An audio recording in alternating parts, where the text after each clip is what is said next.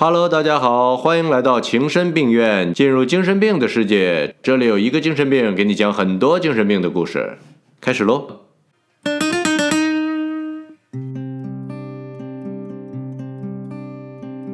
在文艺复兴三杰中，米开朗基罗是实打实的实力派。这不是因为他的艺术功力比其他两位高强，主要是因为他颜值不行，实在没法靠脸吃饭。来给我们做个实力派的自我介绍。我叫米开朗基罗，我的个性签名就是我的臭脸。我最擅长的是跟客户斗智斗勇。欢迎所有缺祖宗的甲方来找我下订单。米开朗基罗生在一个世代银行家的贵族家庭，可惜家族的银行产业还没等他出生就破产了。借着家族的名望，老爸在镇上还能混个一官半职的，呃，相当于村长吧。米开朗基罗出生没多久，老妈就病死了。人生三大喜事：升官发财、死老婆。老爸只完成了这最后一项。为了庆祝，带着全家搬到比铁岭还大的大城市佛罗伦萨生活。全家除了米开朗基罗，因为他被老爸留在老家，送到一个石匠家里寄养，这让米开朗基罗从小就从亲爹那里享受到后爹待遇。在石匠奶爸家里，米开朗基罗每天跟各种石头打交道。虽然那时候一个小屁孩还不知道啥是艺术理想，但是石头带来的一些东西已经在他的小脑袋里开始偷偷种草。老爸好歹也是个没落贵族，一心想让米开朗基罗成为文能忽悠皇上、武能 KO 泰森的文武全能复合型人才。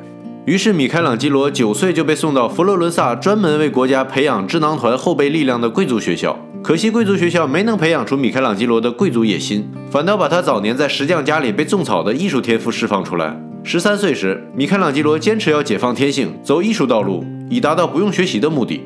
老爸这个气。指着你升官发财来完善我的人生，结果你跟我说你要去搞艺术。在当时的政客眼里，艺术家也就是个拿着画笔的农民工，怎么能放弃大好前程去学着蓝翔技校的本领呢？于是带着叔叔伯伯，只要见到米开朗基罗画画就是一顿打。后来实在拗不过这个熊孩子，只好把他送进了佛罗伦萨一个著名画家的工作室。在那里，米开朗基罗以神奇的速度迅速掌握了绘画技巧，但毕竟是意大利男人，喜新厌旧的天性是改不了的。他很快就厌倦了绘画，认为那不是艺术的最高形式，最高形式还是那些大石头。于是他听从内心的呼唤，进入佛罗伦萨实际统治者美第奇开办的自由美术学校，接受系统的雕塑训练，并且作为艺术家后备力量住进了美第奇宫殿，被美第奇家族的第四代继承人洛伦佐包养，呃，抚养，又一次享受到了久违的家庭温暖。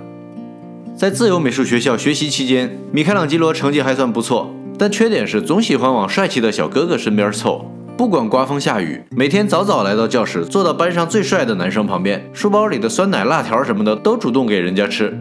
他的班主任早早就看出这个孩子好像有点不对劲儿，想方设法的把两人分开。功夫不负有心人，终于连着好几天看见帅哥孤零零的一个人坐在那儿。老师以为自己迎来了胜利曙光，长舒一口气，露出欣慰的笑容。然而环顾教室，却发现米开朗基罗早就坐在了另一个帅哥旁边，正在一起快乐的分享酸奶辣条。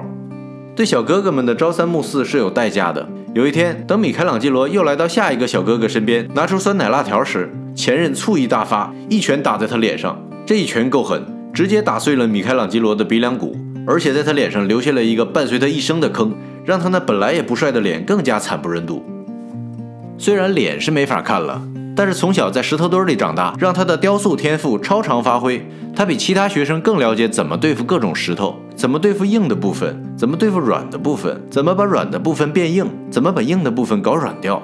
就这样，在学校里，他的名气一路飙升，全城的人都知道有一个小伙子脸上虽然有个坑，但是做出来的雕塑滑软如玉。虽然在学习期间，米开朗基罗也为美第奇家族的雕塑工作过，但是独立完成一件作品是一个初出茅庐的年轻艺术家最大的梦想。机会终于来了，有一天，他接到美第奇家族的一个雕塑订单。当时的家族掌门人对他说：“我需要一个完美的雕塑，因为老天正好赐给了我们完美、洁白、一尘不染的天然原材料。”米开朗基罗高兴坏了，快让我看看是哪来的名贵大理石。人家说什么大理石啊？原材料就是雪，天上正在下的雪，你看多完美啊！尼玛，这不就是让我在院子里堆个雪人吗？虽然我们现在已经看不到这个用完美原材料创造的完美作品，但能想象出当时米开朗基罗咬着后槽牙，心里骂着娘，堆出来的雪人应该还不赖。因为这之后，米开朗基罗就成了美第奇家族的御用艺术家，自己身价也一路水涨船高。一个偶然的机会，米开朗基罗为美第奇家族伪造了一个古希腊的出土文物。骗过了鉴宝专家们的火眼金睛，夺过了王刚的败家锤子之后，被辗转卖到了罗马教皇手里。当真相被揭开后，这个小伙子凭借制作赝品的高超造假技艺，不但没被定罪，反而被请到罗马工作。其实教皇也没有那么友善，只是因为米开朗基罗认怂比较及时，磕头姿势比较诚恳，因此教皇开恩，转身成了他的长期甲方。曾经沧海难为水，有了这样的认怂经历垫底。米开朗基罗在之后的艺术道路上便不再畏手畏脚，开始了一路高冷的艺术生涯，主要表现为性格孤僻、脾气火爆、不善沟通，一点就着。而且他早早就认识到一个亘古不变的真理：甲方没有一个好东西。所以只要给完钱之后，除了要求的主题，甲方提的全部建议都是放屁。从构思到执行，米开朗基罗一个人说了算。一旦作品出炉，买家就得无条件全盘接受，坚决不接受丝毫修改。换颜色，滚；logo 放大，滚；把老板头像加进去，滚滚滚。老板是美第奇家的人，那这个可以有。他的第一个成名作是受一个梵蒂冈红衣主教的委托而创作的雕塑《哀悼耶稣》。当时米开朗基罗只有二十三岁，因为技巧之娴熟，导致很多人不相信是他独自完成的。文艺复兴时期的方舟子们从各个方面论证米开朗基罗的艺术造假，就差没说他论文抄袭了。一怒之下，米开朗基罗连夜加工，把自己名字刻到圣母胸前，为这件雕塑加了个 logo。这也是他在作品中唯一留下自己名字的一次。就这样，在艺术市场横冲直撞了几年后，米开朗基罗已经可以跟当时艺术界 C 位大佬达芬奇明目张胆的叫板了。一五零一年，二十六岁的米开朗基罗从罗马回到佛罗伦萨，接下了大卫雕塑的订单。四年之后，一身腱子肉的大卫像完工。为佛罗伦萨人呈现了一个跟今天的健身教练一样喜欢脱衣服的大卫，这是文艺复兴时期第一个全裸雕塑。根据米开朗基罗建议，佛罗伦萨市政府决定把它立在市政议会的大厅前，也就是佛罗伦萨广场正中央。听说这个计划后，当时佛罗伦萨的艺术老炮达芬奇非常不爽。他的理论很简单：混艺术圈是要论资排辈的。我老汉混了五十多年才混到今天的地位，你这个二十几岁的年轻人怎么不讲武德，随便插队？要知道我成名的时候你还是液体呢，都像你们这样，以后我们老年艺术家怎么办？非得逼着我们提前退休吗？于是四处游说，建议随便找个角落杵在那儿就行了，最好是埋在地底下。米开朗基罗气坏了，找到达芬奇当面理论。见面之后，二话不说，直接开启泼妇骂街模式。年轻人毕竟体力好，嘴皮子也溜，虽然在艺术圈地位上达芬奇可能更胜一筹，但是比骂街实在不是个个儿。几个回合后就败下阵来。而不讲武德的年轻人却越战越勇，一旁观战的政府官员和吃瓜群众最后把胜利奖牌颁给米开朗基罗，还推荐他去吐槽大会和奇葩说。反正大卫像最终被立在了市政议会大厅前，成为佛罗伦萨的吉祥物，也让裸体加肌肉的组合在佛罗伦萨这个当时艺术界的风向标开始流行起来。米开朗基罗也由此正式成为可以和达芬奇叫板的一线艺术家。这次交恶之后的几个月。米开朗基罗和达芬奇之间发生了一场正面对决。向来看热闹不嫌事儿大的佛罗伦萨官员分别向米开朗基罗和达芬奇开了两张订单，内容是在议会大厅里两场著名战争图景的浮雕。这就是让两位相互不服的艺术家凭借各自的艺术作品来一场常年的无声对骂，简直就是大卫像骂战的升级版。这个时候，佛罗伦萨的市民也自然的分成两派：老炮艺术家达芬奇阵营和新晋插队艺术家米开朗基罗阵营。几年之后，作品出炉。两人的作品呈现的是两种完全不同的状态。达芬奇的战争场面是正在激烈厮杀的战场，谁看就能见谁一身血的那种。再看米开朗基罗这边，是更加生猛的肌肉猛男。问题是一个个都没穿衣服，整个作品基本就是个澡堂子。米开朗基罗还振振有词地说，这些肌肉猛男正准备要穿上衣服奔赴沙场，但之前要先洗个澡，做个 SPA，最好还有个大保健啥的。还说达芬奇那个是战争的高潮，而我这个是前戏。因为经验丰富的人都知道，前戏才更重要。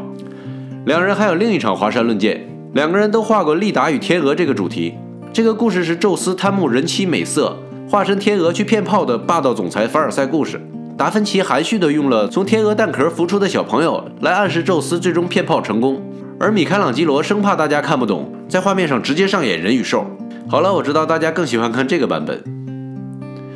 为了最大化把绝世武功变现。米开朗基罗常年开启超级工作狂模式，强度远远胜过今天的九九六。工作时，他每天只睡几个小时，靠一点点面包和葡萄酒维持生命。他曾经和他的三个助手只有一张床，轮流睡觉，而且睡觉时既不脱衣服也不脱鞋，所以他从来也不理解“洗洗睡吧”这样简单的告别词。睡就睡呗，为啥还要洗？米开朗基罗是名副其实的技术流，这不光体现在创作过程中，他本能的技术控从原材料阶段就开始了。由于幼年时代就在石头堆里长大，熟悉石头的各种尿性，也练就了一身跟石头打交道的独特本领。他挑选石头时必须亲力亲为，经常为了在采石场挑选石头，走遍整座山。也是因为这个原因，他的甲方总在这方面忽悠他。一次，教皇把他送到山区里待了八个月，让他为修建墓地挑选大理石。项目渐入佳境后，教皇取消了这个项目。下一任教皇把他送到另一个山区待了三年，然后又取消了这个项目。可以说，米开朗基罗事业上升期的黄金时间都被浪费在采石场了。比起来，还是美第奇家族的事儿更靠谱。美第奇家族陵墓虽然用了米开朗基罗十五年的时间才完工，但至少这次没被取消。可能是为了报复，米开朗基罗也没少给教皇添堵。接下了西斯廷教堂的天顶画《创世纪》后，他拒绝外界的一切探视，连金主教皇也不行。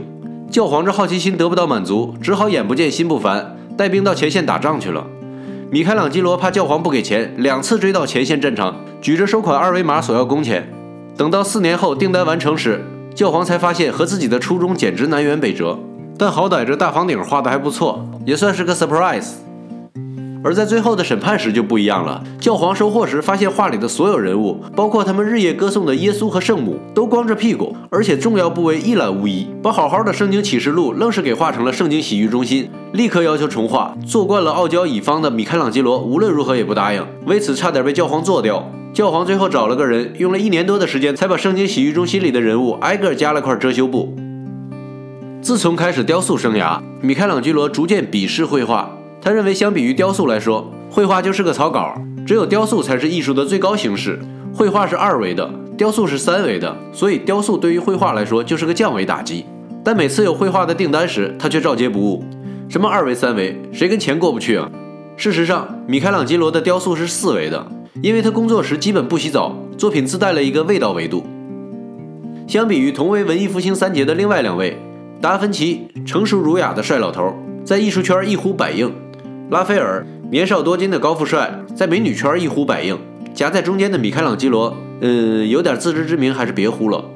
他基本是个中年油腻男，情商低也就罢了，问题是颜值也低；脾气臭也就罢了，因为不爱洗澡，浑身上下哪儿都臭；自己臭也就罢了，还非说洗澡有害健康，号召大家也把洗澡这个旧社会的陋习改掉。在画《创世纪》的时候，一开始还有几个助手，而且每个助手都有两只自由的手，可以开心的工作。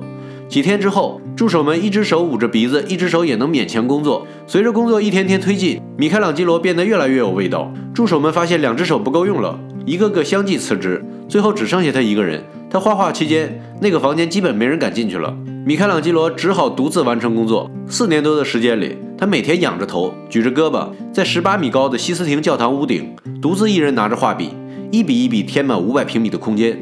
创世纪完成后。他的颈椎完全废了，看信都得仰着脖子。因为不讲卫生，他生过十几次大病，有几次发烧都差点送了小命。他的脑袋、眼睛、牙齿、心脏、神经都有不小的问题。四十多岁时，看上去已经像个小老头，工作一天就得歇上四五天，而且就算生病也坚决不找医生看病。奇怪的是，就凭这样的个人卫生，米开朗基罗居然异常长寿，熬到了快九十岁才依依不舍地离开人世。在那个平均寿命只有三四十岁的文艺复兴时期，足足活了别人的两三辈子。情深病院，感谢您的收听。如果您对哪个名人感兴趣，私信告诉我，我们一起八卦。